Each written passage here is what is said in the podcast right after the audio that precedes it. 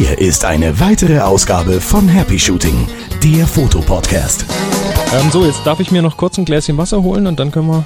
aktualisieren. Dann verschwinde ich auch noch mal kurz und bin gleich wieder da. So, ich bin da. Aber du nicht. Hallo. Kuckuck. Und hier sind eure Moderatoren, Boris und Chris.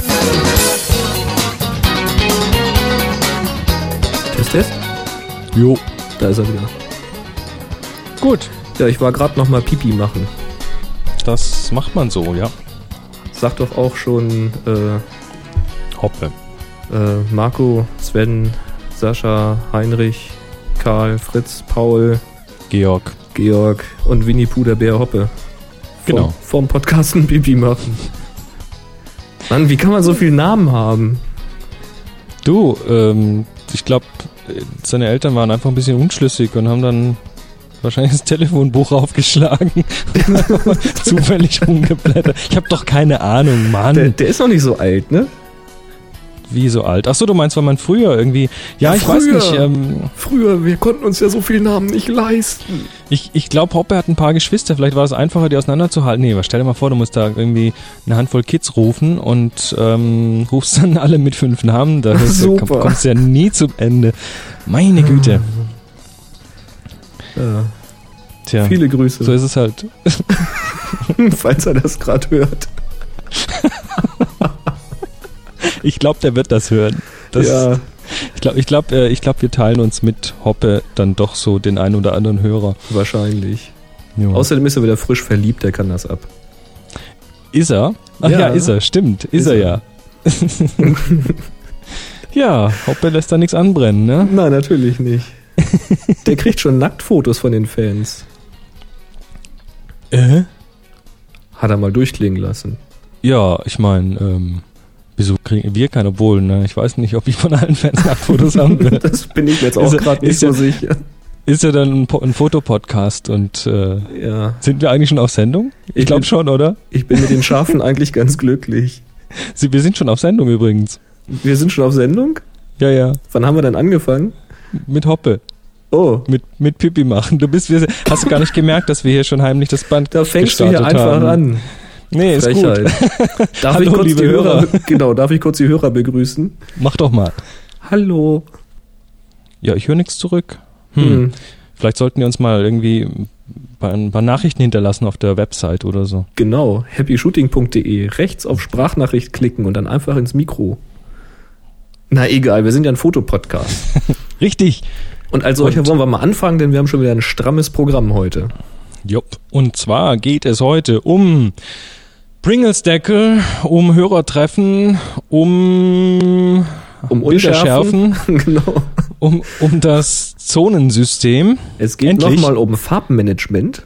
Hm, da Zweiter gibt's Teil Interview. heute. Genau. Hast du dich wieder an den Hörer mit äh, Christoph, wie heißt er weiter? Gam, Gam- Gamper? Genau. Hast du dich ans, an Skype geschwungen? Und So ist es. Dann beantworten wir noch ein paar Hörerfragen zum Thema äh, Spiegelreflex kaufen. Äh, Panoram? Ach nee. Panoramen hatten wir verschoben. Panoram haben wir verschoben, genau. also ich, ich sehe es immer noch, aber du hattest es, glaube ich, verschoben. Egal, dann gibt es einen Gewinner. Ich verschieb's gerade nochmal. Haben wir nämlich keine Zeit für. Kommt dann nächstes Mal. Richtig, Gewinner. Genau. Gewinner der wollen wir Einsamaufgabe. Machen wir wieder mal live mit dem, äh, mit dem Zufallsgenerator. Dann haben wir noch ein paar Und- Fragen an euch. Ja, und dann war's das eigentlich schon für heute. Und dann fangen wir doch gleich mal an. Jawohl. Und zwar kam ein Hörerkommentar. Es kommt ein Hörerkommentar. Wir haben leider schon wieder den Namen hier nicht drin. Das ist echt Also das, kurios. das Oberthema ist nach wie vor Pringles Deckel.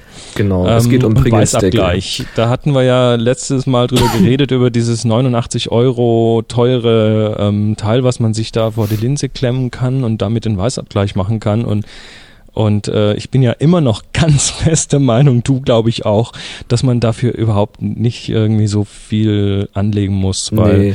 das Also geht ich- mit einem Ja, ich das habe geht ich mit hab so einem selber, richtigen Pringles-Deckel genauso gut. genau, selber habe ich so ein Teil nicht, aber ich habe es auf dem Workshop bei dir gesehen und die Workshop- Workshop-Teilnehmer ja auch. Ähm, das geht mit dem Deckel auch ganz gut. Jetzt ist aber der Problem, und das hat äh, das Problem, das hatten wir ja auch schon in der Vergangenheit angesprochen, die aktuellen Pringles-Dosen sind durchsichtig. Die sind also transparent. Die Dosen nicht, die Deckel. Ja, die, die Deckel, genau. Und damit geht's halt eben nicht. Und da hatten wir in der Vergangenheit schon mal einen Kommentar, auch in unserem, in, in den Show Notes von jemandem. Und hier kam nochmal eine E-Mail mit dem Tipp, dass es bei Real oder Extra ähm, solche Chips gibt vom Typ Stapelchips, so heißen die da. Mhm. Und da soll so ein milchig weißer Deckel drauf sein. Und ja, damit soll das wohl auch funktionieren. Also und die kosten 1,09 Euro. ja. ja, und inklusive Chips das auch. gemerkt. Also nochmal kurz, wie das funktioniert. Man, man nimmt diesen Deckel, hält ihn vors Objektiv, dann bewegt man sich dorthin, wo das entsprechende Model sitzt oder das, was man fotografiert, schaut in Richtung Licht mhm. und macht dieses Bild für den Weißabgleich und darauf basiert man dann den den Automat, äh, den den manuellen Weißabgleich. Das ist äh, bei verschiedenen Kameras unterschiedlich. Aber einfach mal ins Handbuch schauen, manueller Weißabgleich und jawohl, das klappt wirklich ganz gut. Also wie nochmal, unsere Meinung, 89 Euro für das Ding, was das gleiche macht, ist völlig unnötig. Punkt. Jo. Jo. Bis mich Gut. vom Gegenteil überzeugt. Ja, und äh, ja, wenn, wenn jemand das kaufen will und da mal irgendwie die zwei ähm, Dinge gegeneinander ins Rennen schicken will, ja, dann macht schickt mal schickt uns Testbilder und so weiter. Wer sowas hat, ich meine, ich, ich äh, gibt ja Leute, die dann doch irgendwie das mal vielleicht in, in einem kurzen Augenblick der Umnachtung gekauft haben und ja, dann oder vielleicht hat auch man das halt gekriegt haben oder, oder man bekommt gutmeinende Freunde, die sich nicht so mit dem Thema auskennen. Klar. Soll es ja auch geben. Also schlecht wird das Teil nicht sein für 89 Euro, aber.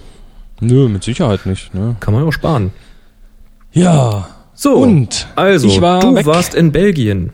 Ich war in Belgien. Am Wochenende war ein Hörertreffen in Belgien, nicht von Happy Shooting, sondern von Tips from the Top Floor. Und ja, da bin ich mit Rebecca nach Belgien, nach Brügge gefahren und wir haben dort ein Freitag angekommen, Sonntag wieder zurückgefahren, schönes Wochenende gehabt, tolle Sachen gesehen, klasse organisiert. KV aus dem Tips from the Top Floor Forum hat das organisiert und meine Güte, die macht einen Job, das ist unglaublich gut. Also die hat da wirklich Abendessen organisiert und hier mhm. noch eine, eine, Führung und dort noch was und wir haben tolle Sachen gesehen, klasse Architektur da, ganz alte Häuser, Backsteingeschichten, Pflastersteine und äh, also richtig Geschichte und ja, das war einfach richtig klasse. Also kann's, ich kann es nur immer wieder sagen, ich war ja jetzt auch schon auf diversen Hörertreffen hier in Deutschland und du ja auch schon. Mhm. Und ähm, Leute, trefft euch, organisiert was, benutzt das Forum auf Tipps from, äh, auf, auf happyshooting.de, um sowas zu organisieren. Wenn ihr was organisiert und wollt, dass wir da vielleicht auch ein bisschen dafür werben, dass genügend Leute kommen. Sagt uns Bescheid, rechtzeitig natürlich, dass wir das hier in der Sendung auch erwähnen können. Das machen wir natürlich gerne.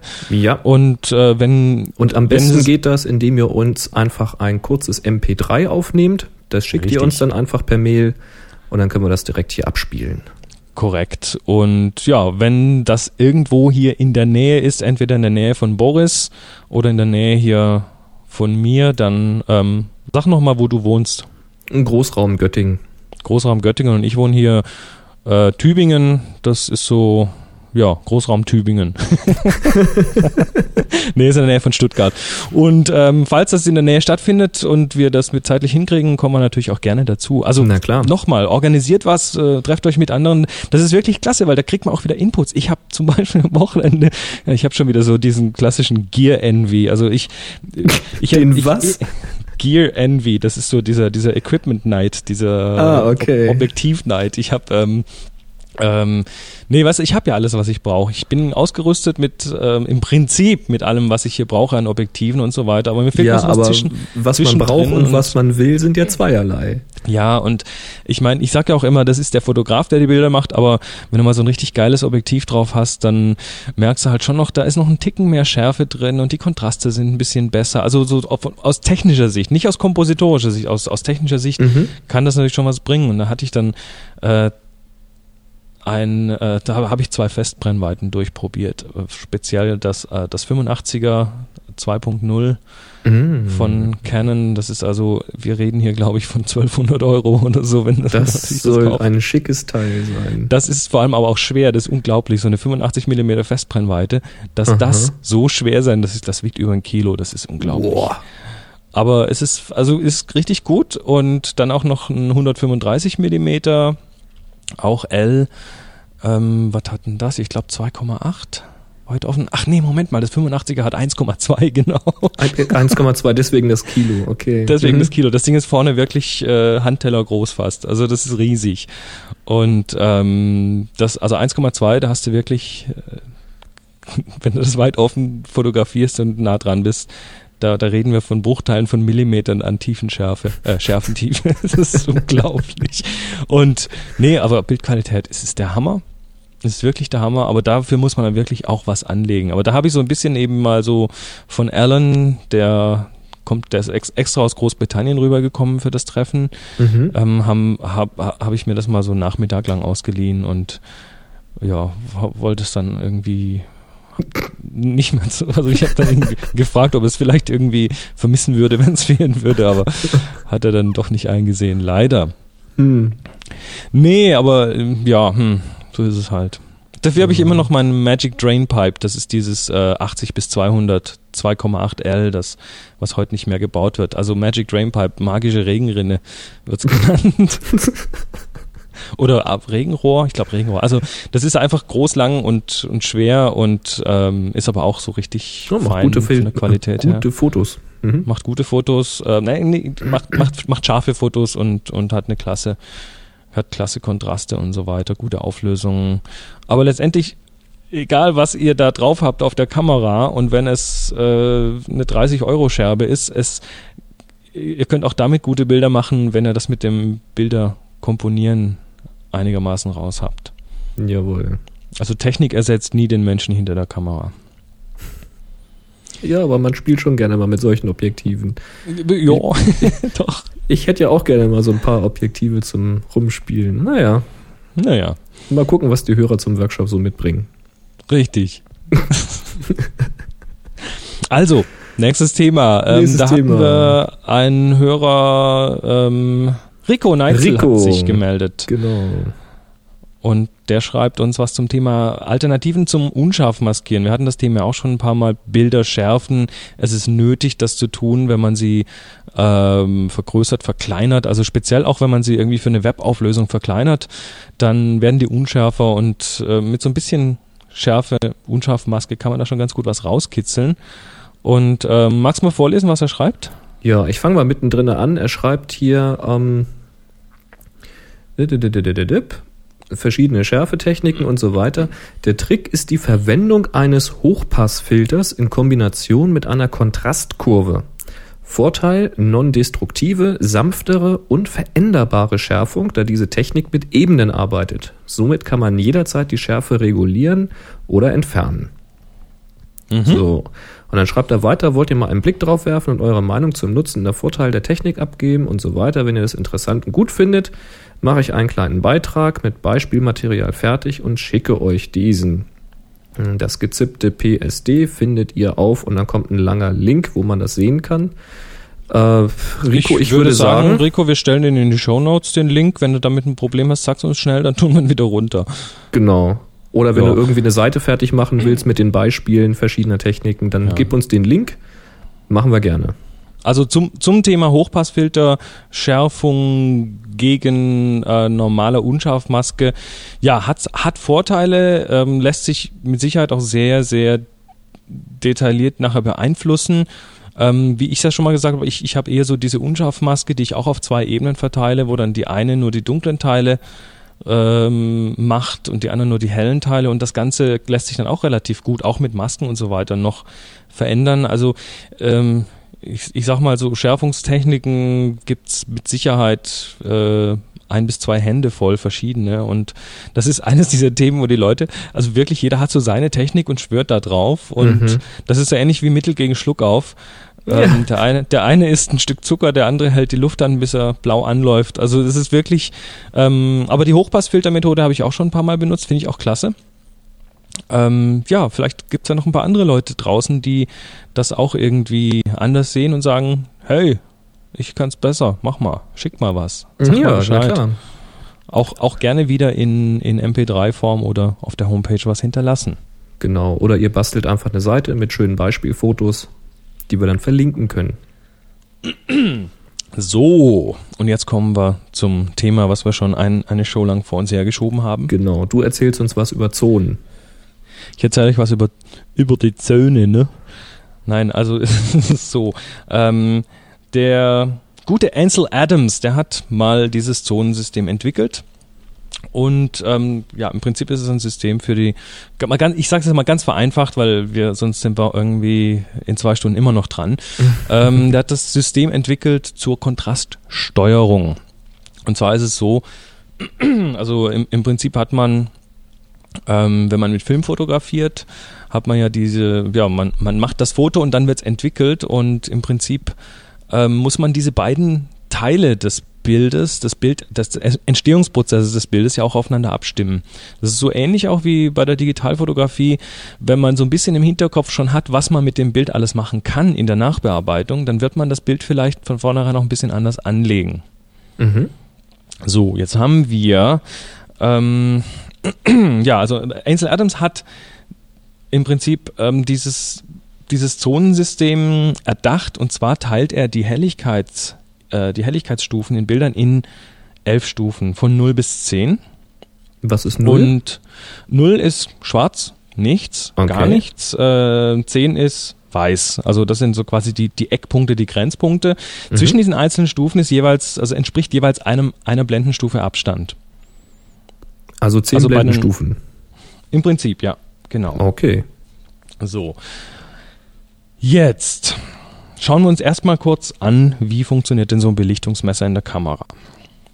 Der macht nämlich folgendes. Der Belichtungsmesser in der Kamera, der ist geeicht auf dieses, ähm, was man immer wieder mal liest, 18% Grau. Das ist so ein Mittelwert und ähm, im Prinzip ganz schlicht und einfach, der, der Belichtungsmesser geht davon aus, dass das Bild, was er vor sich hat, 18% Grau hat im Durchschnitt. Mhm. Da gibt's jetzt noch äh, Matrixmessungen, was weiß ich alles, aber so im Prinzip stimmt das schon soweit.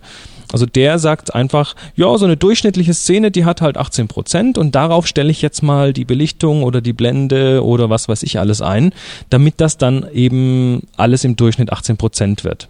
Ganz kurz, wer das ausprobieren möchte, der nehme seine Kamera, automatische Belichtungssteuerung, hält mal auf ein pechschwarzes Stück Stoff oder auf irgendwo ins Dunkle rein quasi und Richtig. macht Dabei ein ist, da, dabei ist wichtig, dass die komplett, das komplette Bild auch ausgefüllt ist mit Ja. Schwarz. Muss komplett ausgefüllt sein, kein Blitz aktivieren, gar nichts. Einfach mal ein Foto machen.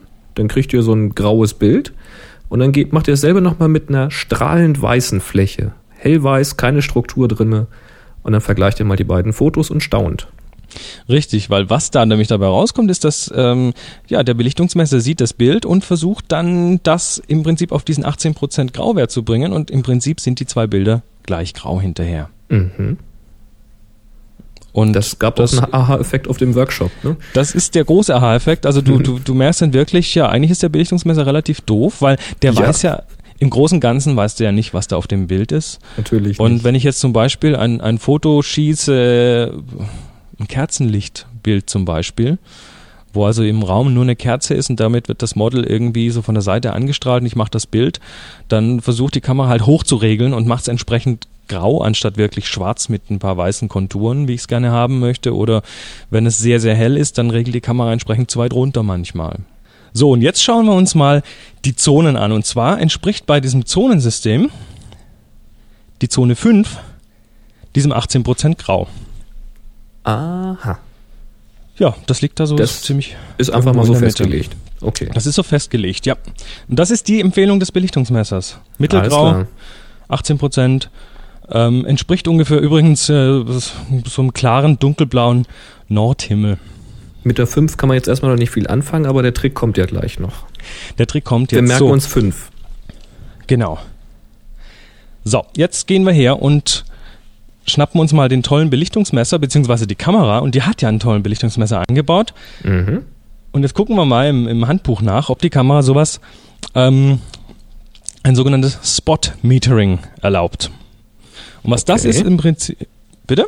Okay, sag ich, habe ich geguckt. Also, und jetzt, ähm, das Spotmeter ist im Prinzip ein, eine spezielle Art der Belichtungsmesser, da wird nur ein Teil des Bildes gemessen, und zwar im Zentrum die Mitte.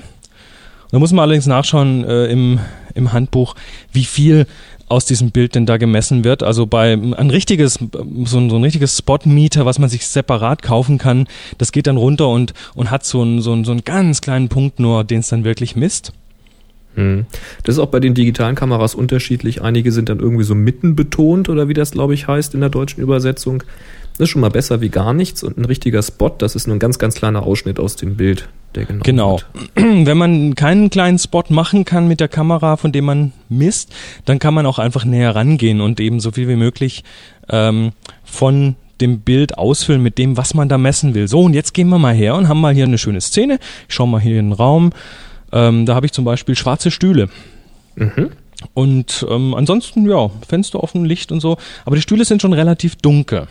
Mhm. Jetzt gehe ich mal mit diesem Spotmeter ähm, von der Kamera hin, schalte die Kamera auf manuell, stelle jetzt mal, ja, was, was habe ich für eine Belichtungszeit? Ich sag mal, ein Hundertstel ist okay, ich habe ein 50 mm Objektiv drauf, das ist klasse. Ähm, und ich stelle jetzt mal die ISO und die Blende so ein, dass auf diesem schwarzen Stuhl eine normale Belichtung, also dass, dass die Kamera, dass mein, mein Belichtungsmesser in der Kamera mir quasi sagt, jetzt ist gut, jetzt ist Mitte, jetzt ist okay. Mhm. So, ähm, in was resultiert das dann? Wenn ich jetzt ein Bild von diesem schwarzen Stuhl mache, Das resultiert jetzt darin, dass deine Kamera jetzt gesagt hat, der schwarze Stuhl soll in Zone 5 sein. richtig, dann mache ich also grau. das Bild und dann habe ich einen grauen schwarzen Stuhl. Mhm. Also, so ist ja irgendwie das noch nicht ganz toll. Jetzt schaue ich mir aber mal in dieses Zonensystem rein. Wie gesagt, 0 ist schwarz, also total schwarz. Zone 1 ist fast schwarz, also da siehst du fast keine Details mehr. Zone 2 ist dunkelgrau bis schwarz, bisschen Struktur. Ähm, also Zone 2, das ist eigentlich das, wo der Stuhl drin liegt. Das ist die Zone, in der der Stuhl sich befindet im Verhältnis zum restlichen Bild. Okay. Mhm. Also 2 ist das, was wir eigentlich wollen. Zwei ist das, was wir eigentlich wollen. Aber der Belichtungsmesser hat uns auf Zone 5 gelockt. Das heißt, ich muss jetzt 4, 3, 2, drei Zonen korrigieren. Und das mache ich ganz einfach, indem ich die Blende weiter zumache, nämlich drei Blendenstufen. Mhm. Oder- Weil wir ja nach unten müssen. Weil wir nach unten müssen, weil wir ja dunkel, das muss ja dunkler werden, das darf ja nicht grau sein, das muss ja, muss ja fast schwarz sein. Mhm. Oder ich mache ähm, die Belichtungszeit, ich halbiere die 1, 2, 3 mal, dann habe ich es genauso geschafft. Und dann mache ich das Bild. Und dann Wobei- befindet sich Auch jetzt reden wir wieder von ganzen Blendenstufen, ne? Richtig, diese Eine Rädchen an der Blendenstufe Kamera gleich dreimal klicken an der Kamera. kommt auf die Kamera Bei an, aber im meisten Normalfall Kameras. ist das so, genau. Die Kameras sind ja Drittelblendenstufen, also da muss man sich so ein bisschen, äh, ja, das steht auch im Handbuch übrigens. also, wir haben quasi gemessen, das, was wir gemessen haben, hat der Belichtungsmesser uns in die Zone 5 gelegt und jetzt korrigieren wir um drei Stufen, bis wir da quasi in Zone 2 landen und ähm, dann passt das. Das ist ganz einfach und zwar so, wie wir es auch sehen. Wenn wir das umgekehrt machen, angenommen, ich habe ein ich habe nichts Dunkles im Bild. Ich möchte, ich möchte, äh, ich habe ein Bild, wo viel mittlere Sachen und was ganz Helles drin ist. Und ich will dieses ganz helle Ding quasi so an die Oberkante der Belichtung legen. Hm. Hatte ich ganz viel am Wochenende. Strahlend weiße Wolken. Genau. Also, da schauen wir mal kurz hier in die, in, da gibt's so eine kleine Tabelle, die können wir auch in die Shownotes reintun. Ähm, Zone 7 zum Beispiel, leuchtendes Hellgrau, hellste Zone, die noch gute Details hat. Also zum Beispiel ähm, passt da verwitterte weiße Farbe oder silbergraues Haar.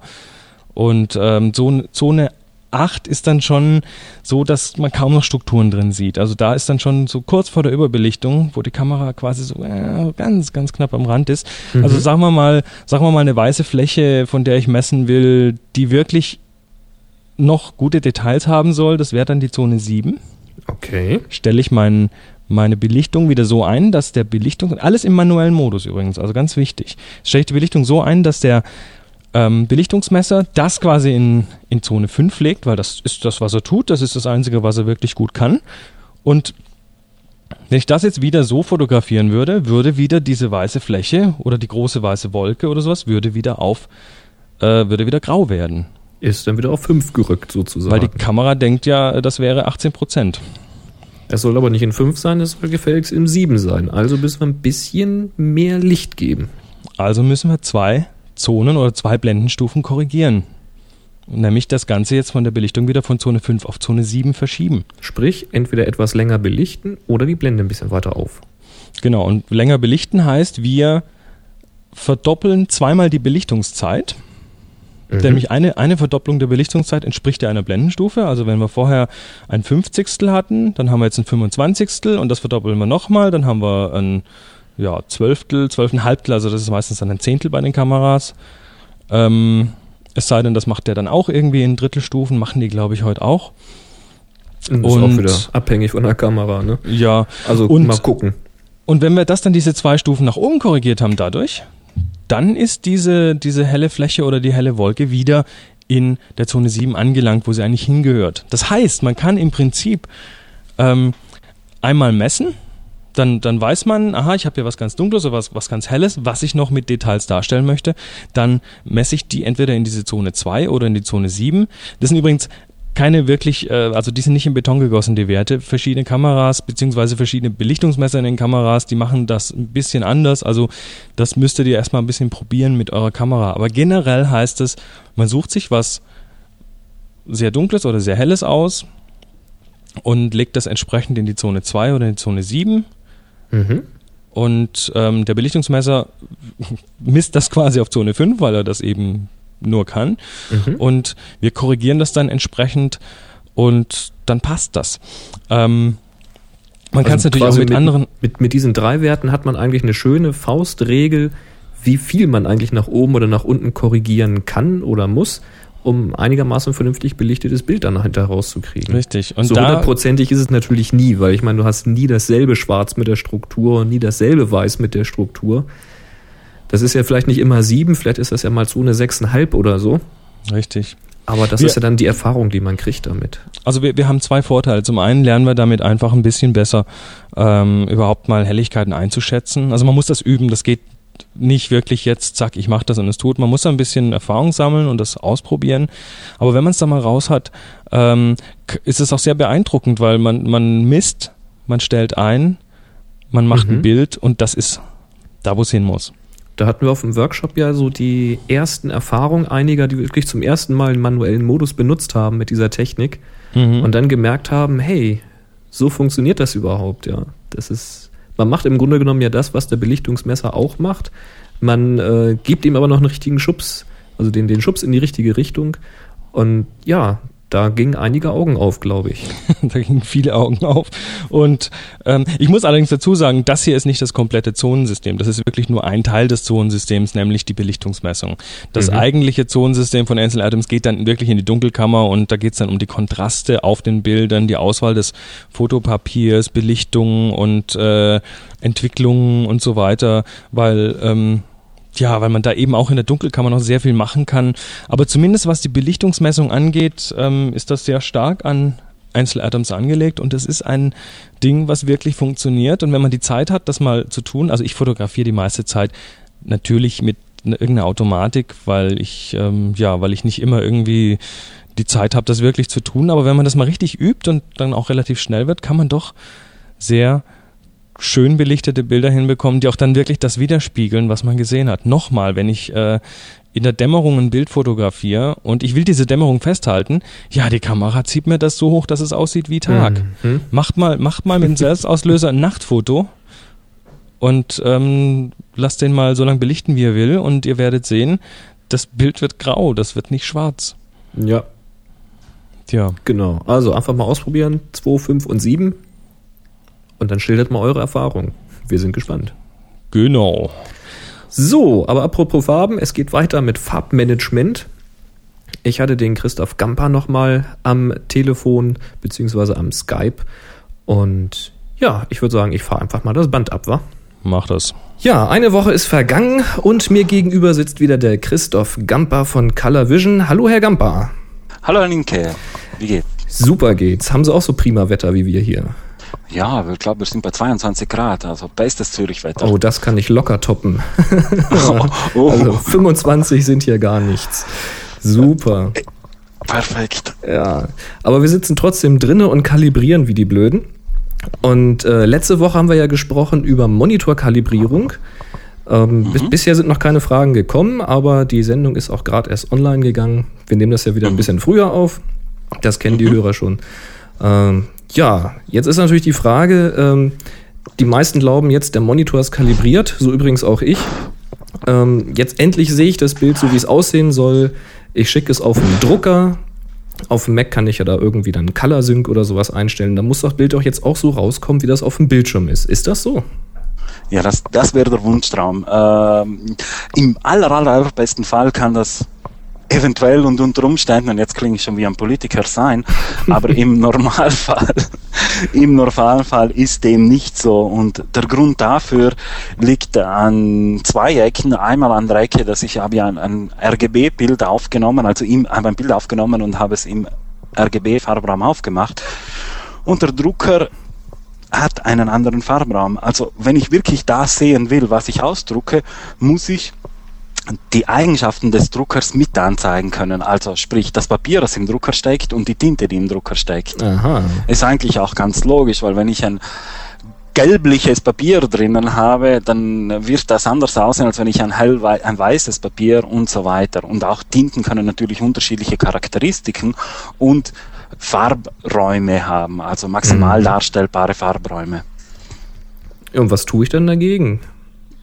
Ja, jetzt gibt's die, die sehr einfache Variante ist, äh, Sie gehen auf die Webseite des Druckerherstellers oder schauen nochmal auf der Installations-CD nach oder sogar schon im Photoshop nach, ob Sie sogenannte Profile äh, installiert haben. Okay. Beziehungsweise Sie laden sich Profile hoch und dazu gehen Sie in Photoshop einfach in ich muss die englische Version nehmen, auch die deutsche, in Ansicht, Profansicht und dort finde ich dann eine, eine Profilliste. Dort suche ich mir das Profil für mein Bild aus. Das heißt dann meistens, wenn Sie zum Beispiel einen R2400 äh, von Epson haben, R2400 MET irgendwas, .icc, sehe ich in der Liste, wähle das an und mache dann die Checkbox Proof oder Ansicht mit, mit Proof. Und dann sehe ich genau, was rauskommt. Aha. Das garantiert mir der kalibrierte Monitor. Also ohne kalibrierten Monitor könnte ich es nicht sehen. Das heißt, erster Schritt Monitor kalibrieren, dann kann ich an eine Profansicht gehen. Und dann kann ich, wenn ich Original Tinten und Original Papier verwende, ein normalerweise 100% getreues Bild ausdrucken mit Herstellermedien. Das heißt, da ist der Knackpunkt. Das das, man braucht erstmal das äh, Profil von dem Drucker, die Messung von dem Drucker und die stellt man dann ein als, als Soft-Proof im Photoshop. Ich weiß gar nicht, ob andere Programme sowas auch anbieten.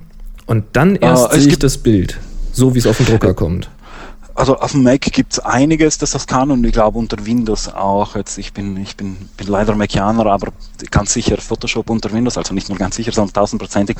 Und es gibt inzwischen auch andere Anwendungen, die das können. Ich nehme mal stark an, Lightroom macht das auch und ein paar andere auch noch. Aha, ja, bei Lightroom muss ich mal gucken, da habe ich das noch nicht gefunden, aber da werden wir mal doch, suchen. Doch, doch, ich, ja? bei der endgültigen Version, die ist äh, farbgemanagt. Also zumindest auf dem Mac ist sie sowieso und ich nehme an auf dem PC auch. Muss ich aber auch mal nachlesen. Prima. Nicht damit ich was erzähle, was nicht stimmt, aber ich nehme schon an. Okay.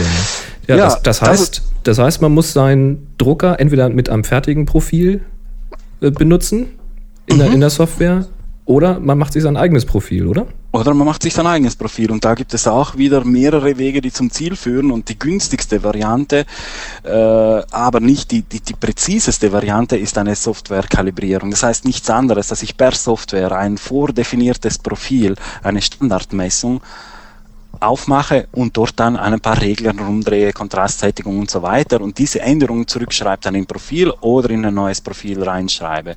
Also man nimmt ein vorgefertigtes Profil, man macht einen Musterdruck, dann sagt man, ah, das, okay. Ja, das ist, das ist vereinfacht erklärt. Er sagt dann, ja, okay, äh, rot muss ich noch ein bisschen schieben und so weiter ah, und okay. schreibt das wieder zurück. Äh, wenn ich das mache, dann bin ich nicht präzise, aber es kann durchaus gefallen. Und wenn ich damit zufrieden bin, dann habe ich eine sehr, sehr günstige Lösung, die ich äh, bei uns im In oder auch im Internet, es gibt mehrere Ansätze dieser Lösung, die durchaus für mich als äh, Privaten und, äh, funktionieren kann. Okay. Und äh, ja, es ist ein, wie soll man sagen, ein bisschen herumbasteln und herumprobieren. Irgendwann hat man es dann. Der Vorteil vom Profil ist, wenn man es mal hat für die Kombination und gespeichert hat, dann kann ich es in Serie anwenden. Das heißt, mhm. dann muss ich nicht mehr, also ich meine, ich könnte es ja auch unter Umständen direkt alles im Treiber machen, also beim Treiber die Regler hin und her schieben, aber nach zehn Tagen, wenn ich das nächste Bild drucke, dann weiß ich nicht mehr, wo meine Treiberregler waren und da wird wahrscheinlich wieder alles anders aussehen. Verstehe. Und Deswegen vor allen Dingen sieht man es nicht vorher am Bildschirm. Genau. Mhm. Ja, klar.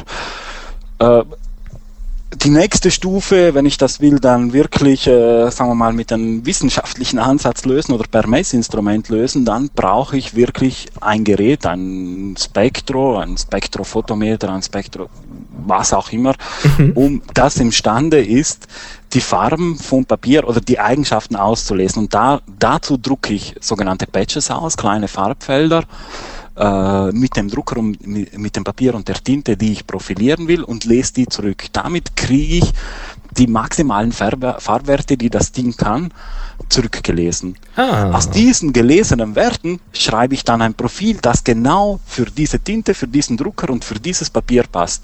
Und das sollte dann genau sein. Also der Trick, der, der Trick ja. dabei, Entschuldigung, dass ich es unterbreche, der, der Trick dabei ist, die Software weiß genau, welchen Farbton sie gedruckt hat und durch dieses Messinstrument weiß die Software genau, welcher Farbton hinten rausgekommen ist und kennt dann die Differenz. Habe ich das richtig jo, verstanden? Man könnte so, ja, die Software, die, die, das, das Instrument macht nichts anderes als einen LAB-Wert zu messen, also größtmöglichen Wert daraus, klar. Und die Software weiß natürlich, welcher Patch angewendet wurde, welche, welche Farbe sie geschickt hat. Mhm. Und daraus errechnet sie dann einen Farbraum. Ja, stimmt so. Und das Bild wird dann in den, ich meine, dann, der, das Proof ist nichts anderes als das Bild in diesen Farbraum reinzupassen. Okay. Jetzt habe ich eine, sagen wir mal, in vielen Fällen genaue Voransicht. Wenn ich es ganz genau wissen will, denn Druckerfarbräume und Monitorfarbräume können unter Umständen unterschiedlich sein. Mhm. Und äh, wenn wir jetzt dann an Bord wären, dann könnte man es aufzeichnen. Jetzt habe ich eine relativ genaue Idee davon, was draus kommen wird äh, am Drucker. Wenn ich es ganz genau wissen will, dann muss ich noch beim Photoshop oder beim Proof-Werkzeug am Computer die Farbumfangwarnung einschalten. Es gibt bestimmte Farben, die kann der Drucker einfach nicht so drucken, wie das sie im Bild ja. sind. Meistens bei Himmelfarben, man sieht es bei ein paar Sachen. Wenn ich diese Farbraumwarnung aktiviere dann, dann kann ich auch noch das letzte Quäntchen rausholen und manuell die Farbe zurückbringen in einen druckbaren Bereich. Da wollte ich gerade fragen. Das, also wie gesagt, das erste Missverständnis haben wir ausgeräumt, sprich auch mit einem, Moniti mit, mit einem monitierten Kalibrator. Mit einem kalibrierten, das ist lustig, mit einem kalibrierten Monitor sehe ich zwar das Bild korrekt am Bildschirm, ich kann also farbecht, sage ich jetzt mal, arbeiten mhm. damit, aber das wirkt sich noch überhaupt nicht auf den Druck aus.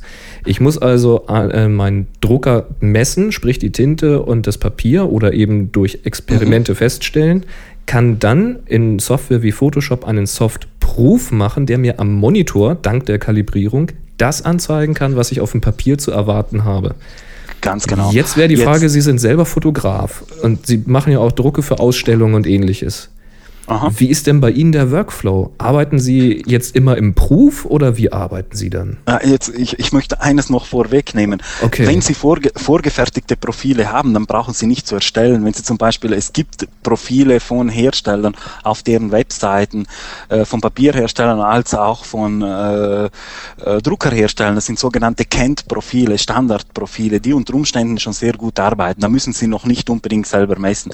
Ich würde zuerst einmal empfehlen, drucken Sie mit den Herstellerprofilen, bevor Sie eine Investition machen, in, in ein echtes äh, Profilierungsgerät. Auf alle Fälle ein guter Tipp. Mhm. Wie, wie ich arbeite, äh, ich meine, ich arbeite, wie gesagt, durchgehend in einem großen RGB-Modus, also Adobe RGB oder Profoto RGB normalerweise, wenn ich meine Bilder äh, digital mache.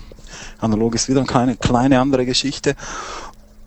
Gut, und lass sie dort stehen und speichere sie dann so ab. Wenn ich jetzt für die Ausstellung drucke, schaue ich mir an, welchen Drucker habe ich, welches Papier habe ich und mache dann meine Messungen. Mhm. Äh, mach, mach dann meine Messungen und checke dann eben, wie ich vorher äh, gesagt habe, die Farb, den Farbraumumfang. Wenn ich außerhalb des Farbraumsumfang bin, gehe ich manuell nochmal mit Photoshop, mit selektiven Farbtools oder mit anderen Methoden rein, bringe das Bild in den Farbraum des Druckers und sicher mir dann den die Kopie, die ich für die Ausstellung, für den Ausstellungsdruck benutze, getrennt davon ab. Okay. Damit habe ich einmal das Originalbild und das ist ja nicht mehr unbedingt ein Problem. Eine, sowohl Lightroom als auch Aperture machen ja äh, Lossless und, und Stacking. Das heißt, ich kann ja drei, vier Kopien desselben Bildes Ja. im Prinzip daneben behalten. Riesenvorteil. Mhm. Ja, also ich finde es genial. Ich weiß gar nicht mehr, wie es ohne geht. Ja, geht mir genauso. Also auch, ich kann auch nicht verstehen, wie man jemals anders arbeiten konnte. Und, und damit habe ich meine, meine Druckkopie daneben, äh, daneben liegen, die weiß ich genau, die ist für Ausstellung X auf äh, Drucker Y und das passt dann auch schon so. Und jetzt in meinem im Workflow, klar, hat man dann noch das JPEG fürs Web und das JPEG fürs Web, bitte, wie schon letztes Mal angesprochen, in sRGB, das kann der Explorer nämlich auch interpretieren. Mhm. Und äh, ich meine, damit hat man eigentlich auch schon alle wesentlichen Bestandteile. Kalibrierter Monitor, damit kann ich prüfen, äh, im Photoshop wissen, wie prüfen oder einfach im Handbuch nachlesen. Oh, Wenn es nicht passt mit diesen Custom Profiles oder mit den vorgelieferten Profiles der Hersteller, selber profilieren, vor allem wenn ich im Kunstausstellungsbereich oder äh, im Profibereich unterwegs bin. Mhm. Ähm, ja, und dann fehlt mir eigentlich nur mehr der letzte Teil und der letzte Teil, das ist äh, Haptik und Haptik ist für jeden eine unterschiedliche Sache, das ist das Papier, auf dem ich arbeite. Wichtiges Thema. Was, was empfehlen Sie da?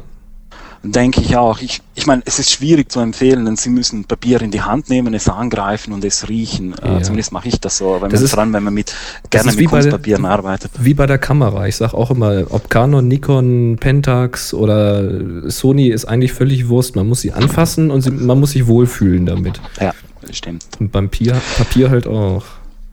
Ich, habe einen kleinen Tipp. Ich meine, was mir sehr gut gefällt, was äh, jetzt die letzten zwei Jahre in den Experimenten sehr gut rausgekommen ist, es hat ein bisschen gedauert, sind die neuen digitalen Baritpapiere. Wer schon äh, früher analog fotografiert hat und Ausstellungen gemacht hat, wird wahrscheinlich viel per Hand auf ein Barit abgezogen haben. Es gibt ja, gab ja wunderbare Baritpapiere. Und es gibt einige Hersteller, die haben es geschafft, diese Barit-ähnliche Oberfläche auf Inkjet zu bringen. Und also wenn man de- das, das, den Touch und viel von Barit mag, dann ist das eine, eine, eine, eine, eine sehr, sehr interessante Geschichte.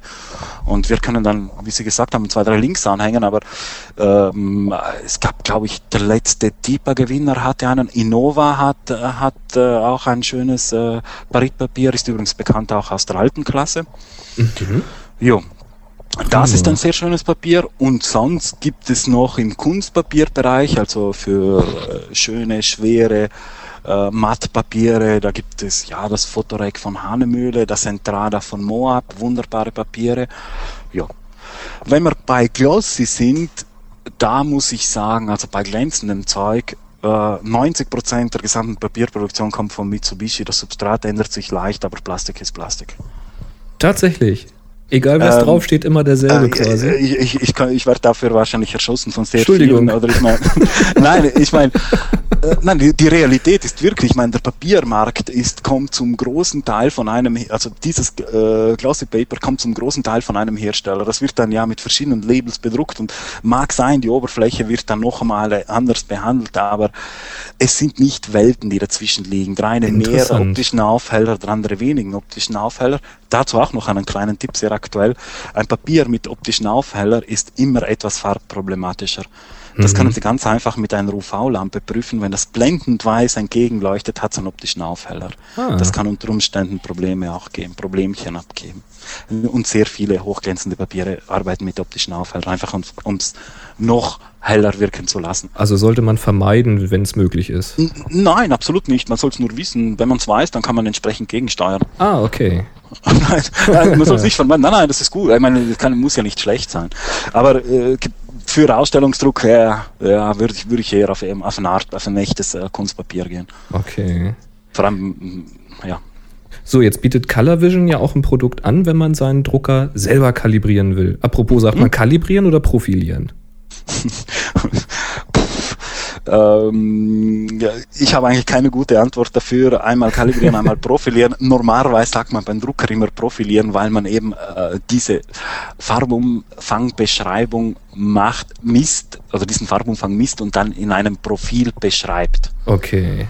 Also deswegen glaube ich, landläufig ist Profilieren, aber ich glaube, mit Kalibrieren werden sie auch nicht falsch liegen. Also, da weiß auch jeder, was gemeint ist. Äh, normalerweise schon. Aber wir tun jetzt mal ganz professionell und ich frage mal, hat denn Colorvision ein Produkt, um den Drucker selbst zu profilieren? Ja, wir haben, wir haben zwei unterschiedliche Produkte dafür. Einmal haben wir die pure Softwarelösung, die bei der Spider 2 Suite gratis mitkommt. Damit können Sie das, was wir vorher angesprochen haben, äh, tweaken. Das heißt, ein bestehendes Profil, das heißt, wir liefern einen Set von Grundprofilen für bestimmte Drucker mit Mhm. und da können Sie dann an den Regeln rumdrehen, bis Sie das gewünschte Ergebnis haben und dann ein echtes Profil abspeichern. Okay. Eine Möglichkeit, das ist eine Möglichkeit, sie ist, sie geht für viele okay. Die liegt preislich Äh, ungefähr wo? Die ist, die ist inbegriffen im Spider 2. Die Und ist, der, ist der kostet ungefähr. Gratis, und da sind sie bei 159, glaube ich, oder 169. Okay. Ich müsste lügen, auch auf der Webseite. Ist so, ist so die Größenordnung, glaube ich, ja. Die Größenordnung, genau. Mhm. Und wenn Sie das jetzt richtig messen wollen, das heißt jetzt mit einem, äh, in unserem Fall mit einem Spektrophotometer, also es ist nicht ein Spektrophotometer halt, bevor ich wieder ein Blödsinn mit sage, mit einem Spektrokolorimeter, sonst wäre ich auch dafür wieder angegriffen, äh, können Sie das haben für 4,99 äh, Software und Hardware. Und das ist dann ein, ein richtiges Instrument, das die LAB-Werte ausliest. Da äh, drucken Sie dann einen Farbchart aus mit, je nachdem wie groß Sie es wollen, 729 Farbfelder. Die messen Sie dann ein. Und über diese Messung können wir dann in der Software eine Farbraumbeschreibung vornehmen anhand eines ICC-Profils, das ich dann benutze in Photoshop, um zu prüfen. Das klingt alles sehr kompliziert, ist aber eigentlich gar nicht so wahnsinnig aufwendig. Wollte ich Software- wollte ich gerade fragen, Ja. weil der Monitor, der kalibriert sich ja fast von alleine. Da hänge ich diese Spinne da drüber und dann ist der innerhalb von einer Viertelstunde fertig irgendwie. Mhm. Wie ist das beim Drucker? beim Drucker, äh, also Viertelstunde, ja. Wenn man richtig schnell ist, dann schafft man ein Papier schon in 20 Minuten. Aber es ist mehr Aufwand, man braucht sich nichts vorzumachen. Und äh, ich, ich, ich, ich gebe auch noch einen kleinen Tipp mit auf den Weg, bevor Sie überhaupt anfangen, über Kalibrieren nachzudenken, putzen Sie das Ding zuerst mal. D- 30 Prozent der Probleme kommen von verstopften Tintenköpfen, von unsauberen äh, Einzügen. Wenn Sie einen Drucker nur alle heiligen Zeiten mal benutzen, sprich alle drei, vier Wochen, dann, dann wird er die ersten Seiten auch mit dem besten Profil nicht anständig drucken. Mhm. Guter Tipp. Wenn Sie, aber, aber wie gesagt, wenn Sie mal die, die, die Reinigung dann gemacht haben und bereit sind für Ihren Ausstellungsdruck oder auch für, für den Kalenderdruck oder für das Bild äh, für die Freunde, dann, ja, und Sie wollen messen, dann geht's los. Dann starten Sie die Software, drucken ein, so eben dieses Blatt aus mit den verschiedenen Farbfeldern drauf. Die Software führt Schritt für Schritt durch den ganzen Prozess. Sie erklärt auch zuerst noch einmal, äh, druckt zwei, drei Tests aus, ob die Druckköpfe in Ordnung sind oder nicht in Ordnung. Dann geht man in diese Messung rein. Aus der Messung, also Feld für Feld abmessen, schreiben wir, lesen wir die Daten zurück in ein XML-File. Das kann ich danach jederzeit wiederverwenden, abändern und so weiter. Wenn ich jetzt ein Feld falsch gemessen habe, kann ich einfach zurückgehen und das wieder reinschreiben, richtig. Und rechnen das Profil daraus. Danach steht das Profil in Photoshop zur Verfügung und äh, damit prüfen Sie und drucken Sie dann. Klingt eigentlich recht straightforward, ja. Das ist recht schaffen. straightforward, äh, kostet äh, 4,99 und zusammen mit dem Spider 2 Pro, also die große Profi-Lösung, ist es 5,99 Mhm. und eine Seiteninformation, jetzt darf ich auch äh, ein bisschen stolz sein, da mit der Lösung haben wir letztes Jahr auch den Typ Award gewonnen. Hey. Also den, ja, also das, als bestes Farbmanagement-Tool Europas. Na, das ist doch mal was. Jo. Wenn das, Das- nichts ist, dann weiß ich es auch nicht. Ah, ich finde, das sind immerhin, toll. äh, das sind immerhin 20 äh, Profi-Zeitschriften Europas, die, die einmal im Jahr wählen. Aber sie ruhen sich ja nicht drauf aus. Ich habe ja schon anklingen hören, da wird fleißig ist- entwickelt. Aber da wollen wir noch nicht viel drüber sagen. Hm, Nein, da, da, reden wir dann ein anderes Mal. Genau. das dauert eh noch. Das dauert eh noch. So. Ja, und Ja, ich meine, wenn Sie, Ja? sorry. Nein, ich meine nur, wenn Sie Probleme haben, es ist nicht immer ganz unproblematisch. Es können bei Druckern, ich meine, wir kennen zwar sehr, sehr viele Druckermodelle, wir haben einen sehr großen Testraum hier, aber es können Probleme auftauchen, die einfach mit der Kombination zu tun haben, mit Papier, mit Tinte, mit irgendwelchen Sachen, die, die Sie nicht wissen können und die wir wahrscheinlich antesten müssen. Wir haben eine kostenlose Hotline, rufen Sie an oder schreiben Sie uns ein Mail ins Ticketsystem. Sie kriegen normalerweise wirklich nach zwölf Stunden kriegen Sie kompetente Hilfe. Die Hotline finden wir wo? Die Hotline steht bei uns auf der Webseite. Also colorvision.ch. Ja, Die ist, und die ist kostenlos. Alles klar. Betreiben wir von äh, 9 in der Früh bis 6 Uhr abends. Ja, das klingt doch super. Ähm, dann noch eine letzte Frage und zwar, wir haben ja gelernt jetzt letzte Woche, den Monitor, den sollte man regelmäßig mal kalibrieren. Mhm. Also irgendwie so alle paar Wochen mal. Und äh, wie ist denn das beim Drucker? Muss ich das auch öfters machen? Jetzt, es gibt die zwei Varianten. Äh, es gibt Leute, die sagen, dass sogar Tintensätze innerhalb der Chargen, das heißt, wenn sie einen Tintensatz wechseln, unstabil sind. Es kommt Ah. darauf an, wie genau wollen Sie es haben. Im Prinzip, wenn Sie es ganz, ganz genau haben wollen, dann müssen Sie bei jedem neuen Tintenset kalibrieren. Ich, ich sage aus meiner Erfahrung, ich mache es nicht. Okay. Aber es gibt Leute, die das durchaus machen. Normalerweise kalibriere ich immer neue Papiere und wenn ich dann merke, ich gehe auf oder ich, ich man, man, bestimmt, man hat bestimmte Erfahrungswerte früher oder später, dann schreibe ich unter Umständen mal nach. Aber im Allgemeinen, wenn ich mal meine Kombination gefunden habe, äh, ja, dann, dann bleibe ich dabei. Man muss auch dazu sagen, auch in den Feinartpapieren, die Hersteller wechseln ab und zu, auch ohne den Kunden zu sagen, die Oberfläche, also die Chemie im Substrat. Wenn die gewechselt wird, kann das wieder Farbauswirkungen haben. Und sobald ich die Farbauswirkung habe, messe ich halt nach. Okay. Das ist ja kein, kein großer Akt dann. Aber er wird nicht von alleine schlechter. Äh, von alleine schlechter. Nein, das Profil beschreibt den Drucker und ich meine, nach einem Jahr schmeißen wir den Drucker weg. Wenn man den zweiten äh, reinnimmt, dann sch- Ja, Sie schmeißen nach einem Jahr den Drucker weg. Äh, jein. Also ich meine, ja gut, bei der Intensität, mit der ich drucke, wahrscheinlich schon. Okay. ja, ich meine, Sie wissen ja selber, wie das geht. Kaum hat man, äh, kaum hat man, äh, hat man sich eingespielt auf die KX-Tinten, dann kommen die KY-Tinten und dann die KZ-Tinten und, und jeder ist besser, weiter und schneller. Und natürlich will man immer das Beste weiter und das Schnellste. Verstehe. Ich meine, ja, aber ich, die, die Diskussion geht dann. Aber Sie wissen, man, wie machen Sie es denn bei Kameras? Ich glaube nicht, dass Sie heute noch mit einer D30 äh, fotografieren. Die hatte ich nie. Ah, okay. Ich, hab, ich hoffe jetzt, dass die 350D ein bisschen hält, die ich habe. ja, eben, nächstes Jahr, wenn sich Sprüßen fragen, ah, jetzt ist so eine coole XY auf Ja. dem Markt, sollte ich nicht mal vielleicht, und die kann jetzt, Hot, kann jetzt Hotdogs machen und das wäre doch noch eine Funktion, die ich brauche. Dann rufe ich sie vorher an und sie klopft mir auf die Finger. okay. Ja, ich Okay, finde, das war ein schönes Schlusswort. ja, glaube ich auch. Hotdogs sind nicht schlecht, ja. Ja, genau. Super. Gut, ich würde dann sagen, verbleiben wir so. Ich denke, wir haben viel gelernt über Kalibrierung und die Notwendigkeit und welche Möglichkeiten es so gibt. Wenn die Hörer Fragen haben, technischen Support findet ihr also auf colorvision.ch. Kostenlos. Stimmt, das ist eine kostenlose Nummer, die aus ganz Deutschland angerufen werden kann. Und wir sind von 9 bis 18 Uhr sind wir hier im Support und freuen uns auch auf jeden Input, Anfrage oder auch einfach auf technische Fragen. Genau. Und wenn wir noch irgendwas hier in der Sendung klären sollen, dann schreibt an info at happyshooting.de und dann schauen wir mal, wenn noch genügend zusammenkommt, dann versuche ich den Herrn Gamper nochmal zu erreichen. Sehr gerne. okay. ja, ich würde sagen, ähm, war super. Ich bedanke mich Ich bedanke mich, hat mir auch sehr viel Spaß gemacht. und viel Spaß beim Kalibrieren. Und allerbestes Wetter und am Wochenende nicht so viel kalibrieren. Besser Nein, am Wochenende gehen wir raus. Also auch an alle Hörer, geht raus, macht tolle Fotos. Ja, eben Montag dann kalibrieren. Das Ganz genau. Und dann auf den optischen Aufheller aufpassen am Montag. ja, prima. Alles, Alles klar. Danke Tschüss. nochmal. Tschüss. Tschüss. Ja, klasse. Das Ja, lustig war's. Das, das auf jeden Fall. Nee, auch also die Informationen. Prima. Gefällt mir. Ja, ich hoffe, ich krieg noch die Links zu den Papiersorten, weil leider ist uns die Skype-Verbindung abgeraucht. Hat man jetzt da nicht ganz so mitgekriegt, weil ich habe es ein bisschen zurechtgestutzt. Mhm. Ähm, der Herr Gamper wollte mir noch ein, zwei Links geben zu den angesprochenen Papiersorten. Ist vielleicht für den einen oder anderen interessant. Ich wollte das auch mal ausprobieren. Weil, wie gesagt, jeder muss so ein bisschen das Papier finden, was zu ihm passt und was für ihn und seine Bilder funktioniert. Und ich bin da selbst auch noch auf der Suche. Also ich habe mich noch auf keine Papiersorte festgelegt. Bin da auch immer gern noch für Tipps zu haben. Also stellt ruhig mal im Forum einen schönen Thread auf zum Thema ja, Fotopapier. Nu haben wir wieder ein, eine Anfrage von Peter. Peter schreibt, ich lese das mal kurz vor, vielleicht könnt ihr mir ja helfen. Ich möchte doch mal so langsam von meiner alten Spiegelreflex auf eine digitale umsteigen. Gute Entscheidung.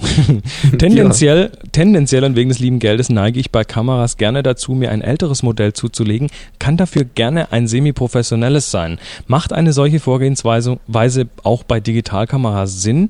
Ich schwanke etwa zwischen einer alten Nikon D100 ähm, respektive Fuji S2 oder einen neuen D70. Von der Auflösung her ist eher egal, 6 Megapixel sind wohl genug, aber hat sich die sonstige Technik entscheidend verbessert, was nicht was, was nicht durch mehr Robustheit und Profi-Features einer alt, älteren Kamera ausgeglichen wird.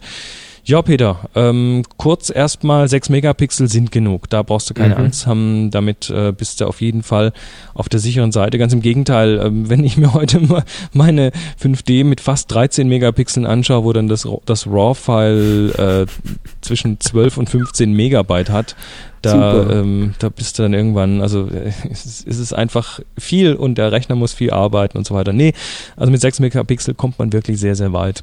Ähm, Macht das Sinn? Also für Nikon können wir dir nicht viel sagen, weil wir eben keine Nikon Ich kann Nikons kurz haben. was zur Canon sagen, weil die habe ich ja nun selber. Zunächst mal sage ich jetzt mal ganz pauschalisiert, das ist eine gute Idee.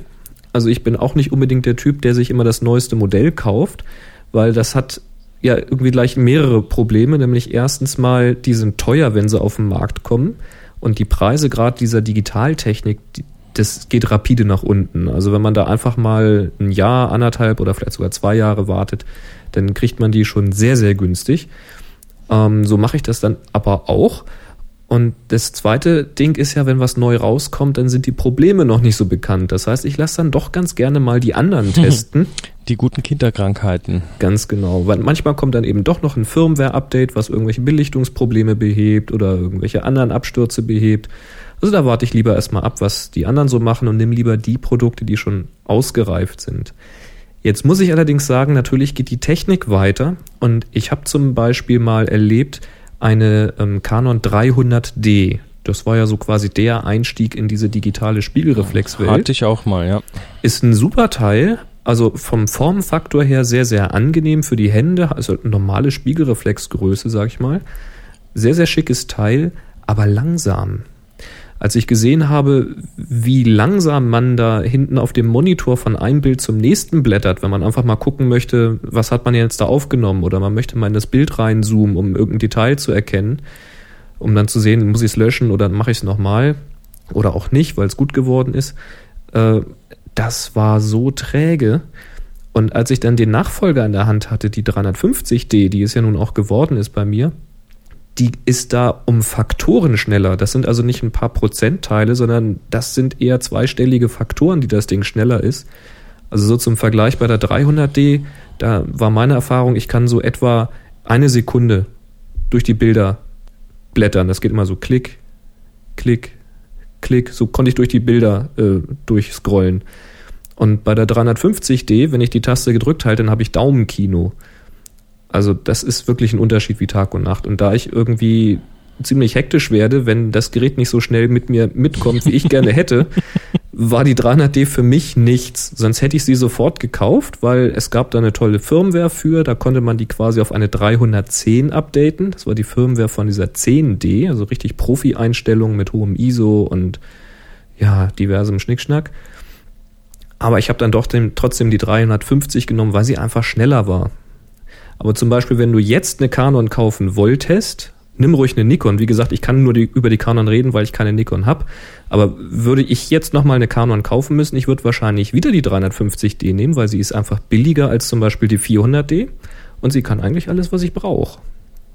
Ja, also die, die Erfahrung mit Geschwindigkeit hatte ich natürlich auch. Es gab so erstmal so diesen, diese, diese, in Anführungszeichen Revolution 2003, Ende 2003 kam die, die 300D raus, die habe ich mir auch sofort geholt und ähm, war, also ich habe ich hab richtig gute Bilder mit dem Ding gemacht. Das ist jetzt also ist eine klasse Kamera, ist wirklich eine Absolut. gute Kamera. Ähm, hab dann, aber bin jetzt mittlerweile eben bei der 5D angelangt, die halt dann doch alles viel flotter macht und habe dann kürzlich mal also zum einen die 300D wieder in der Hand gehabt, die, ähm, ja, die drei Sekunden braucht, bis sie eingeschaltet ist und so Geschichten. Mhm. Ähm, also die bra braucht einfach drei Sekunden, um kurz, kurz nachzudenken. Äh, wahrscheinlich, wer bin ich, wo bin ich, was.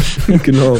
Wer Und, der ist da ähm, vorne eigentlich gerade draufgeschraubt? Genau, und das, das, Mhm. das kann nerven. Ähm, dann hatte ich eine 10D in der Hand, auch Canon 10D, die auch so, naja, nicht richtig flott ist, aber gute Bilder machst du mit denen allen. Die neueren sind vielleicht ein bisschen, noch ein bisschen feiner, was Farbauflösung angeht und haben vielleicht noch einen besseren Rauschabstand, wenn es dann um, um höhere ISO-Werte geht. Aber Mhm, ich sag, sind ich sag mal, Details, ich, ich sag mal, das sind wirklich Details. Ähm, leite vielleicht mal sowas aus und probier es einfach aus. Und wenn du dir was Gebrauchtes kaufst und ähm, dadurch ein bisschen Geld übrig hast, dann investier das Geld in Glas, in Ja. gute, gute Objektive.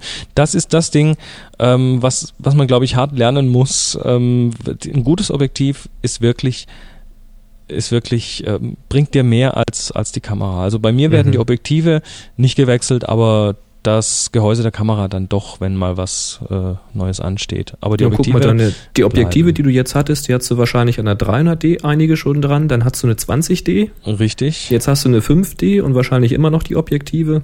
richtig.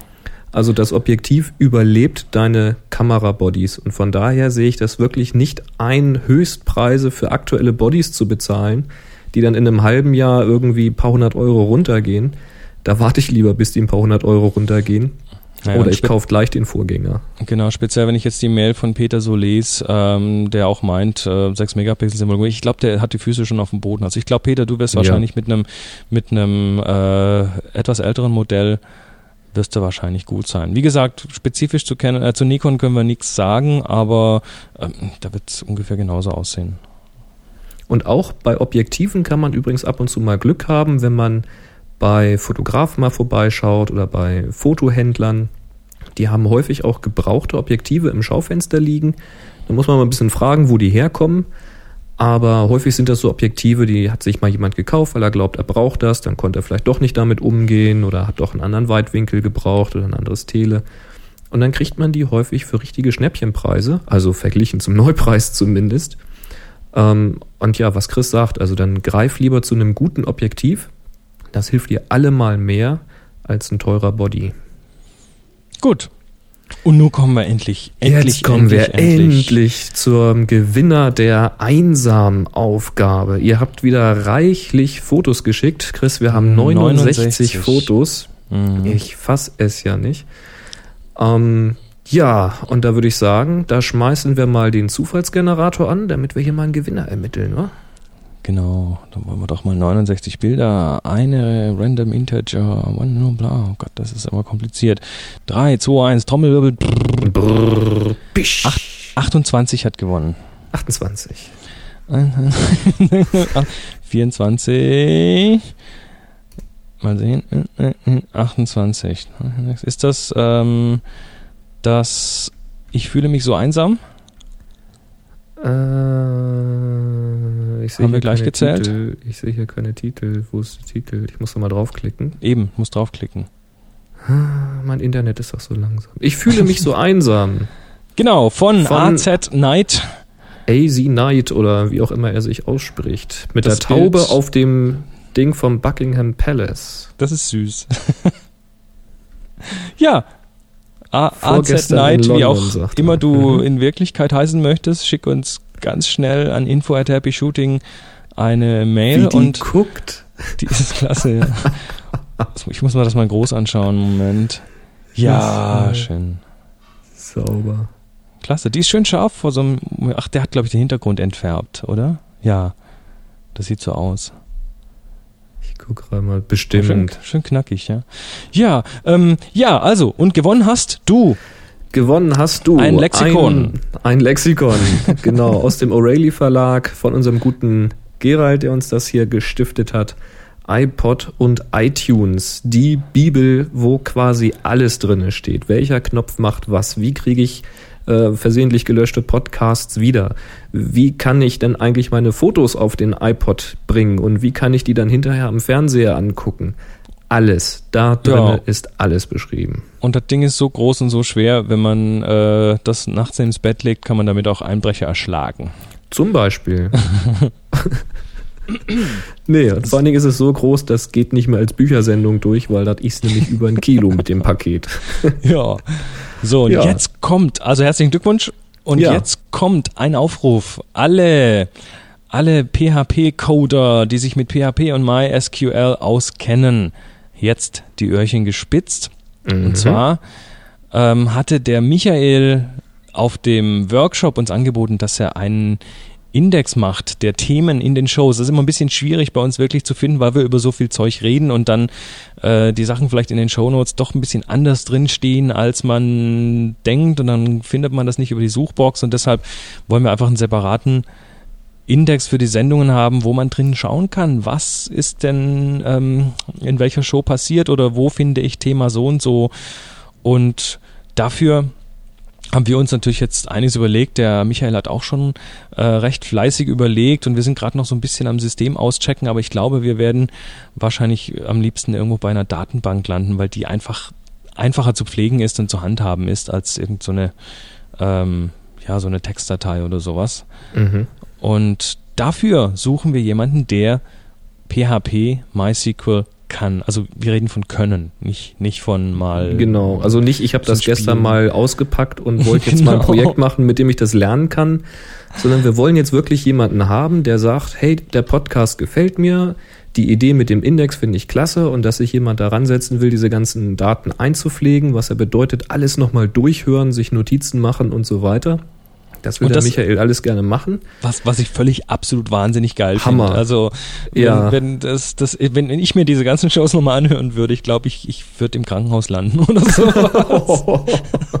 ich weiß es nicht warum, mit aber. Mit blutigen Ohren. Mit blutigen Ohren und äh, irgendwelchen Krümmungen genau. und sonst was. Also, nee, äh, also nee. das wollen wir machen, aber wir wollen eben einfach doppelte Arbeit vermeiden und ich sehe es irgendwie nicht ein, jetzt tausend Stichworte in die Shownotes reinzuschreiben und dann noch irgendeine Übersichtsseite Seite zu machen, wo die ja, Sachen nochmal drin stehen. das Schöne ist ja, wenn es dann mal in der Datenbank drin steht, ähm, dann kann man auch, äh, dann, dann, dann kommt der nächste Aufruf, wer kann WordPress-Plugins coden, weil Zum dann Beispiel. könnte man sagen, da zapfen wir das an und werden dann einfach in die entsprechenden Shownotes per WordPress-Plugin automatisch die passenden Dinge aus der Datenbank rausziehen. Das wäre also das, das, das wär und vielleicht wird cool. Vielleicht wird Boris dann wieder heiß und äh, setzt sich ran und macht ein schönes Widget dafür, dass man auch direkt von seiner Mac-Oberfläche die Suche aufrufen kann und und und. Das wäre natürlich noch also, geil. Also die Möglichkeit mit so einer Datenbank man ist einfach flexibler, unermesslich und ja. ähm, äh, im Prinzip reden wir hier von einer relativ einfachen Datenbank. Wir reden hier von ein zwei Tabellen ähm, und eben die Möglichkeit, das Ding sauber zu füttern und sauber auszulesen. Also genau ein bisschen bisschen SQL-Coding. Also was, was wollen wir haben? Wir wollen jemanden haben, der diese Datenbank anlegen kann. Das ist kein Kunststück. Aber wir wollen vor allen Dingen jemanden haben, der in PHP in der Lage ist, eine Oberfläche zu schreiben, die ein bisschen nett und ansprechend aussieht, die vielleicht nicht zu hart codiert ist, dass man die vielleicht auch mal mit einem CSS-Style-Sheet ein bisschen anpassen kann. Und das Ding möglichst so halten, dass man dann unter Umständen, falls man das merkt, dann doch nochmal ein Feld in die Tabelle einfügen kann, Zum wenn man Beispiel. mal was braucht. Also es muss, und Ziel muss des Spiels ist es, genau, Ziel des Spiels ist es, es muss schnell sein, also auch von der Oberfläche her nicht zu verspielt. Es geht wirklich darum, dass sich Michael und später vielleicht auch noch andere Hörer, die sich dazu aufgefordert fühlen, da ransetzen können und sagen können, ich mache jetzt hier diesen Eintrag. Da reden wir dann vielleicht auch von einem Login, von irgendeiner Benutzerverwaltung, einer ganz einfach gestrickten. Mhm. Ich melde mich da jetzt an, dann muss da sofort ein Eintrag aufgehen, äh, wo ich sagen kann, neu, äh, Stichwort, was weiß ich, Panorama, Shownummer sowieso, ab Minute sowieso. Und vielleicht genau. noch ein bisschen Kommentartext dazu, Klick Enter ist gespeichert. Das, so muss, das muss schnell und einfach sein.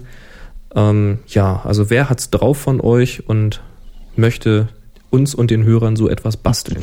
Ja, wir, wir haben ja schon drüber geredet. Eigentlich könnten wir beide das ja auch, also du bist, du bist da eh wahrscheinlich noch wesentlich tiefer drin als ich, aber ich habe ja auch schon viel PHP in MySQL gemacht. Also können, können würden wir es wahrscheinlich selbst, aber die gute liebe Zeit ist es einfach nicht drin. Es geht nicht. So ist es. Tja, also insofern, Leute, schreibt uns. Meldet euch. Meldet euch. Ähm, vielleicht auch mal mit einem kleinen Beispiel, was ihr schon gemacht habt, dass wir einfach mal so ein bisschen Dingens haben. Ruhm und Ehre ist euch gewiss. Genau, also wir schreiben auch gerne, äh, programmiert das so, dass euer Name da auf der Seite ist oder ein Link zu eurer Homepage von mir aus. Genau, ihr dürft Machen euch da alles. ruhig, ruhig äh, selbst auch ein bisschen bewerben. Und wo wir gerade bei Aufrufen sind, fällt mir noch was ein. genau, wir suchen nämlich noch was, beziehungsweise ich, du hauptsächlich. Ich, ich, ich suche ja noch was. Wir hatten auf dem letzten Workshop äh, hier diesen, diesen 21 Zoll Monitor, um die Bilder anzuschauen. Und ich werde jetzt auch im Mai kommt ja der zweite Workshop und dann kommt hier für, für Tips from the Top Floor auch noch auf englischen Workshop und dann werde ich ähm, im Herbst in die USA fliegen und dort auch noch ein paar Workshops halten. Da gibt es eine kleine Tour und ähm, ich brauche dafür einen Projektor, einen Beamer, so ein DLP oder LCD oder was weiß ich. Ich kenne mich ich kenne mich nicht, also ich, ich stecke nicht tief in der Materie drin. Ich weiß, äh, nachdem ich bisher schon ein bisschen was nachgelesen habe, dass, naja, dass man sich so auf, auf echte Farbtreue bei den wie man eher nicht so verlassen kann. Aber das ist auch beim Bilder-Reviewen und so weiter oder mal eine Präsentation geben nicht ganz so wichtig. Was wichtig ist, ist, A, das Ding muss transportabel sein. Das Ding muss also klein, also eigentlich ein Reisebeamer, der aber so lichtstark ist, dass man nicht irgendwie komplett den Raum abdunkeln muss und natürlich so die Nebengeschichten wie äh, Lampenkosten und so weiter. Und ähm, leise sollte er sein. Und leise sollte er sein und so weiter. Also ich habe jetzt, äh, ich habe das Ganze auch schon mal auf Tipps from the gefragt und habe da schon Antworten bekommen. Ähm, und zwar wurde mir empfohlen, entweder den Infocus LP70 Plus zu nehmen. Ähm, und dann wurde auch mir noch der Acer PD323 empfohlen. Allerdings haben meine Nachforschungen dazu, ich habe zwar Seiten gefunden, wo die auch erklärt und auch reviewed werden. Ich habe auch Foren gefunden, ähm, aber vielleicht gibt's halt hier bei euch da draußen noch irgendjemanden, der sich, der das Zeug verkauft und sich richtig gut mit auskennt oder äh, entwickelt oder keine Ahnung. Ähm, ja, schreibt uns da doch oder schreibt doch am besten mir direkt und zwar Chris, genau. chris at happyshooting.de. Das kommt dann direkt bei mir an. Und ähm, ja, wäre da für Tipps auch möglichst bald und schnell für Tipps ähm, sehr dankbar. Die Folge hier, die wird am 3. Mai erscheinen. Das heißt, irgendwie so bis äh, sagen wir mal, Ende der ersten Maiwoche müsste ich eigentlich die Tipps schon haben, weil dann muss ich schnell ans Einkaufen gehen, dass das vor dem nächsten Workshop noch alles passt. Und wenn ihr solche Dinger verkauft oder anbieten wollt, wir können die ab dem 17. Mai in einem Workshop gerne mal ausprobieren. Das wäre natürlich auch so ein, so ein Testgerät. Vielleicht haben so wir dann hier auf dem Workshop drei, drei Testbeamer und ähm, das wäre natürlich auch interessant. Also Preisklasse, wir reden hier von, ja, was kosten die Dinger? So zwischen 1000 und 1500 Euro liegen die. Ähm, mhm. Nach Möglichkeit nichts, wo dann die Ersatzlampe in Tausi kostet. Aber ich glaube, die liegen so 350, 450 Euro Bereich, die Ersatzlampen. Ist schon der Hammer irgendwie, oder? Wahnsinn, ja. Also das ist so ein bisschen wie die Tintenpatronen. Also dreimal, äh, dreimal Lampe wechseln und du hast den neuen Beamer bezahlt. Naja, gut, aber, naja, gut, aber trotzdem, die sind natürlich schon unheimlich praktisch. Also, Beamer-Experten. Ja, wenn ihr sowas habt, chris at happyshooting.de. Genau. So, und dann haben wir noch eine Hörerfrage. Da ja, zum Schluss, was dazu sagen? Genau, zum Schluss kam nochmal die Frage, das kam jetzt inzwischen schon wieder ein paar Mal. Deswegen nochmal hier, wir haben es auch schon in älteren Folgen gesagt. Frage ist, macht ihr nicht einfach mal einen Enhance-Podcast? Dann könnte man noch schön die Kapitelmarken machen und dann zu den Themen schnell hinspringen und so weiter. Und Bildchen dazu einblenden. Bilder dazu oder PDF-Dokumente mit rein und, und was da nicht alles möglich ist. Links zu Webseiten. Stimmt, das ist richtig cool. Enhance Podcast ist eine klasse Sache, weil das AAC-Format, was der offizielle Nachfolger ist vom MP3, ist übrigens auch von Fraunhofer Institut entwickelt worden. Damit kann man das alles machen. Äh, der Haken an der Sache ist, es spielen leider nicht alle MP3-Player ab. Also Software für PC, für Mac und für Linux gibt es wohl genug, die das abspielen können, aber nicht alle hören das jetzt am PC. iTunes zum Beispiel spielt das ab.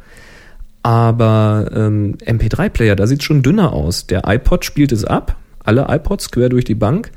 Aber bei anderen Playern sieht schon wieder dünn aus. Es gibt wohl den einen oder anderen, der sowas abspielen kann, aber eben leider nicht alle. Das heißt, wir würden schlagartig wahrscheinlich mal mindestens die Hälfte, wenn nicht sogar mehr der Hörer ausschließen. Ja. Die müssten das erstmal umkonvertieren nach MP3 und ganz ehrlich, ich würde es nicht tun. Das wäre mir dann doch ein bisschen zu viel Aufwand. So gut ist ja die Show auch nicht, oder? Na, das können die anderen entscheiden. Da glaube ich mir jetzt kein Urteil drüber. Also falls ihr die Show gut findet, geht doch bitte auf podster.de, abonniert uns, gibt uns ein Sternchen. Gibt ein Sternchen, genau. Genau, nee, und die Alternative wäre halt, wir machen zwei Feeds, ein Enhanced Podcast, ein MP3 Podcast. Nur das machen wir auch nicht, weil zum einen ist es doppelte Arbeit. Also man müsste zumindest erstmal diesen Enhanced Podcast machen. Das ist am Mac relativ einfach. Chris macht vieles aber noch unter Windows, da ist das nicht ganz so einfach. Das heißt, zumindest auf der Seite ist mehr Arbeit. Ähm, dann müssten wir aber zwei Dateien hochladen auf dem Server. Ich habe euch gesagt, ich habe DSL 1000, das heißt, es dauert so schon über eine Stunde, bis das hochgeladen ist. Dann wären es dann über zwei Stunden. Außerdem bräuchten wir den doppelten Platz auf dem Server und man bräuchte wieder zwei Feeds und das muss man kommunizieren und nee, machen nee. wir nicht. Mit anderen Worten, schreibt doch bitte die Hersteller eures MP3-Players an, wer auch immer das ist, wenn es nicht Apple ist, weil die können es ja schon, und sagt, Mensch, das wäre doch toll, wenn ihr mal ein Produkt machen könntet, was auch das AAC-Format abspielt. Es muss ja gar nicht das DRM in diesem AAC unterstützen. AAC ist ja nur ein Container, genau wie MP3. AAC, da kann ein DRM rein für geschützte Musik, aber das ist nicht gleichzusetzen. Ja, ja, Also, also, so, AAC ist ein freies, offenes Format. Warum unterstützen die Leute das nicht? also so, solange das AAC-Format nicht allgemein über, überall unterstützt wird, so wie MP3. Nee, machen wir nicht. Genau, machen wir nicht. So, Ja, und jetzt schickt Fotos rein. Die aktuelle Aufgabe läuft noch. Hellwach. Zu gewinnen gibt es von Color Vision Spider 2 Sweet. genau, und die läuft noch bis zum 10.05. Jawohl. So, und damit reicht mal wieder, oder? Genau. Ja, wenn ihr zu diesem Get-Together, zu diesem Hörertreffen in Brügge, Belgien, wo ich am Wochenende war, noch ein bisschen mehr hören wollt, auf tipsfromthetopfloor.com gibt es da ähm, ja wahrscheinlich jetzt schon ein Soundseeing, wo ich einfach so ein bisschen mitgeschnitten habe. Da erklärt auch Kavi noch mal ein bisschen ihr Geheimnis, wie sie das schafft, immer diese tollen Hörertreffen zusammen zu stöpseln. Das ist auf Englisch und wer da mal reinhören will und vielleicht auch mal so ein Hörertreffen organisieren will, tut das bitte. Und dann, Boris, wo bist denn Klar. du so zu finden? Ja, wer ein bisschen was erfahren möchte für, äh, wenn es so um, um, um den Mac gehen soll, wenn ihr überlegt, euch einen Mac zu kaufen oder wollt mal wissen, wie das auf dem Mac so ist. Ich habe da gerade eine neue Rubrik angefangen in meinem Podcast. Den findet ihr auf nsonic.potspot.de. nsonic, N-S-O-N-I-C. Ja, und Ja, da in diesem Sinne. erzähle ich so viele Sachen und hört einfach mal rein. Ich freue mich übrigens auch über Sternchen bei Potsdam. Ja, ihr könnt ja, ihr könnt ja für verschiedene Podcasts Sternchen vergeben. Ist ja nicht so, dass ihr nur Genau. einem eure Sternchen Ihr müsst euch ja nicht entscheiden, gebt einfach ein Sternchen. Auch den anderen, die da sind, da sind richtig tolle Podcasts dabei. Sogar Hoppe. Sogar Hoppe. Obwohl, der sieht gerade so viel Sternchen, der braucht keine. genau, der braucht sie nicht. Also, So. in diesem Sinne war es das für heute. Vielen Genau, Dank fürs macht's Reinhören. gut. Danke für eure Zeit. Bis dann. Drei. 3, Oh, 2, eins. 1. Happy. Happy Shooting! Soweit hast du es, hast du schon klar durchstrukturiert. Ja, ja. Okay. Ja, klar durchstrukturiert. Was, Also, was bei mir halt so klar durchstrukturiert ist. Naja, meistens wahrscheinlich klarer als bei mir. ähm.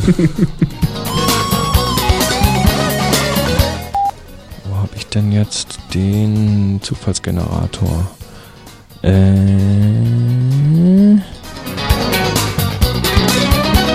Wenn es sehr, sehr hell ist, dann regelt die Kamera entsprechend zu weit runter manchmal.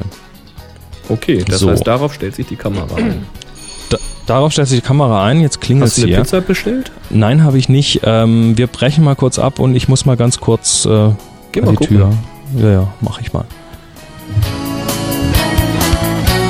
Gerne. Weil ich muss danach dann gleich wieder an was anderes. ich hasse es. Heute ist echt, heute ist Feiertag, ja. Wo habe ich denn den Zufallsgenerator? Bin ich jetzt durch? Also, das schneiden wir nachher raus. Na klar. Das war der Moritz von Motivation, der hat ein Mikro zurückgebracht, was ich ihm geliehen hatte. Alles klar. Äh, Wo waren wir denn? War auch lustig. Habt ihr was zu schreiben? Nee, ah, verdammt, ich auch nicht. Karten habe ich auch noch keine. Hm, was macht man jetzt? Wie lässt man diese Bilder zukommen? Und dann waren sie schon fast wieder weg, weil sie hatten nichts zu schreiben. Da fiel mir ein, du Depp, du hast doch ein Handy. Damit kann man doch nicht nur telefonieren, da kann man doch auch Notizen mit verfassen. Ja, das mache ich ständig. Ja, völlig bescheuert. Und jetzt schauen wir uns mal die äh, Zonen an, wie gesagt von 0 bis 10 und ach, ich muss erstmal kurz Luft holen. Stopp, nochmal schneiden. Treppe runter hoch. Ah. Also. Das war doch nett, dann stoppe ich hier mal und dann konvertiere ich mal und dann Du konvertierst? breche ich mal. Bist du evangelisch oder? Ja, ja. Wusstest du nicht? Jetzt, kon jetzt konvertierst du.